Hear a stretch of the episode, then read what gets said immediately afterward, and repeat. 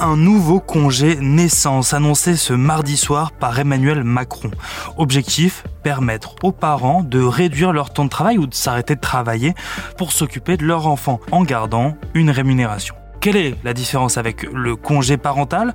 On pose la question à Paul Louis, journaliste pour bfmbusiness.com.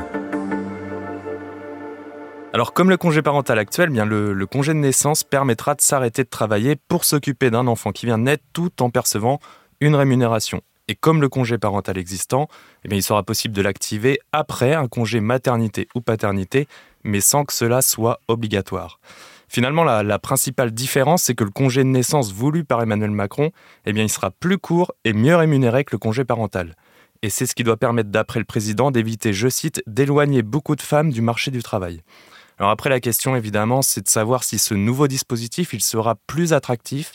Parce que ce qui est vrai, c'est que le congé euh, parental, aujourd'hui, eh bien, il peine à convaincre.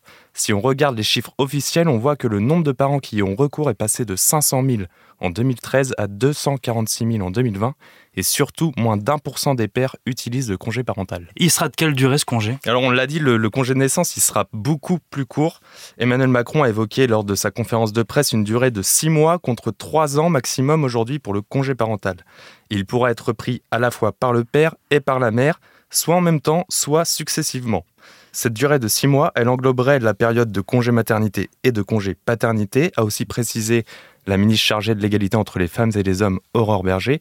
Et puis on peut rappeler que dans un rapport sur les 1000 premiers jours de l'enfant remis au gouvernement en 2020, une commission d'experts préconisait, elle, la mise en place d'un congé parental de 9 mois, mais partageable entre les deux parents. Et de combien sera l'indemnité du coup pendant ce congé? Alors sur ce point, Emmanuel Macron, il n'a pas vraiment apporté de précision, si ce n'est que le congé de naissance, il sera mieux rémunéré que le congé parental, qui aujourd'hui ne donne droit qu'à une indemnité de 429 euros par mois.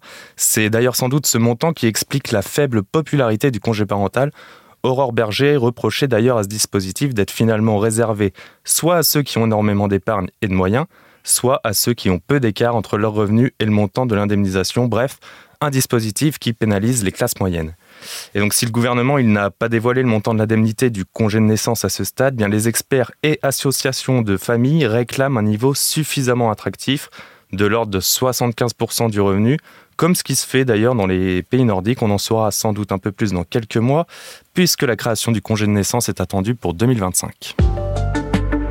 Merci d'avoir écouté ce nouvel épisode de la Question Info. Tous les jours, une nouvelle question et deux nouvelles réponses. Si cet épisode vous a plu, n'hésitez pas à nous laisser une note, un commentaire et à vous abonner. Nous sommes sur toutes les plateformes d'écoute et sur le site et l'application de BFM TV. À bientôt.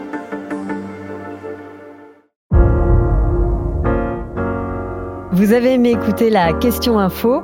Alors découvrez le titre à la une, le nouveau podcast quotidien de BFM TV.